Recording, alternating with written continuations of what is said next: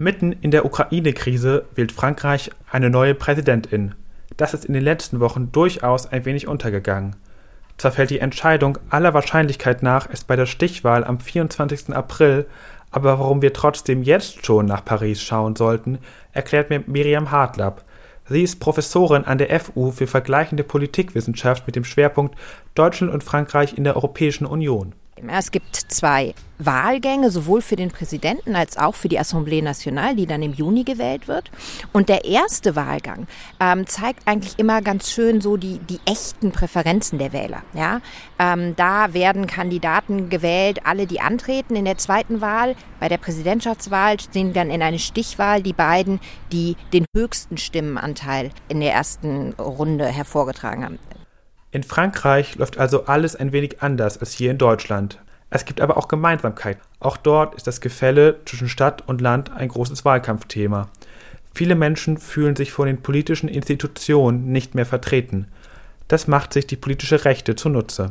Wir sehen dann tatsächlich, dass fast die Hälfte der Franzosen rechte oder rechtsextreme Positionen einnimmt. Ja, das sind sehr hohe Zahlen. Die bilden sich so nicht ab, weil sie sich nach allen Prognosen, die im Moment vorliegen, nicht durchsetzen werden können. Aber in der Bevölkerung gibt es diese Positionen natürlich trotzdem. Die beiden rechtsextremen KandidatInnen, die auch in Deutschland mittlerweile bekanntere Marine Le Pen und der noch rechtere Eric Zemmour kommen in den Umfragen gemeinsam auf über 30 Prozent. Vor allem Seymour vertritt dabei äußerst abstruse Positionen und bedient die rechte Verschwörungsideologie des sogenannten Bevölkerungsaustausches. Wir haben ein Hauptproblem, das dabei ist, unsere Identität zu zerstören, unsere Sicherheit auszuhöhlen. Das ist die Migration, die aus dem Süden kommt.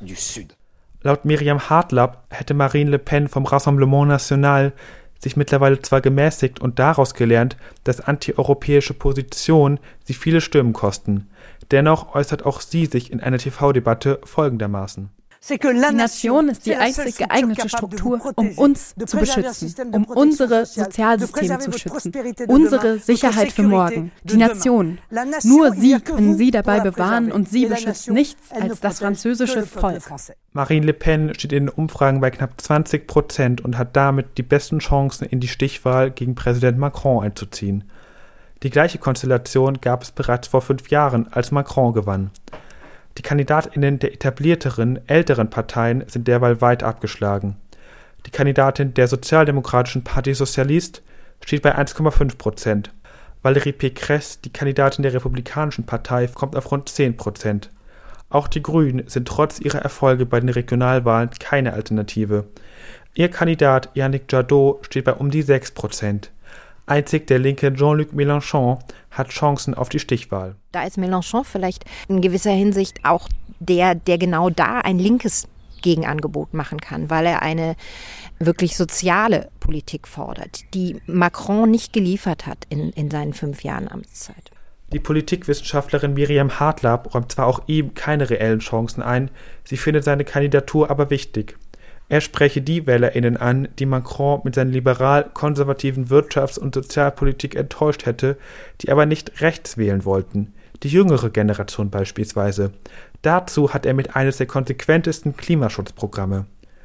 Bisher haben die FranzosInnen rechte KandidatInnen in Stichwahlen immer klar abgelehnt. Doch dieser Cordon sanitaire könnte bröckeln. Ich denke, ja, das nutzt sich über Zeit ab. Es gibt eben einen immer größeren Anteil, der sich grundsätzlich nicht repräsentiert sieht von der Regierung, die da zur Wahl steht. Und die bleiben dann der Wahl entweder fern oder sie wählen vielleicht auch als Protest durchaus den rechtspopulistischen Kandidaten, der in die Stichwahl kommt. So stehen die Franzosinnen langfristig vor der Aufgabe, eine Lösung für das Problem der Repräsentation in ihrem politischen System zu finden. Kurzfristig müssen sie aber erst einmal eine gute Kandidatin für die Führung ihres Staates, für das vielleicht mächtigste Amt Europas finden, für das Land, das mit der EU-Ratspräsidentschaft die europäische Antwort auf den russischen Angriffskrieg in der Ukraine wie kein anderes koordiniert.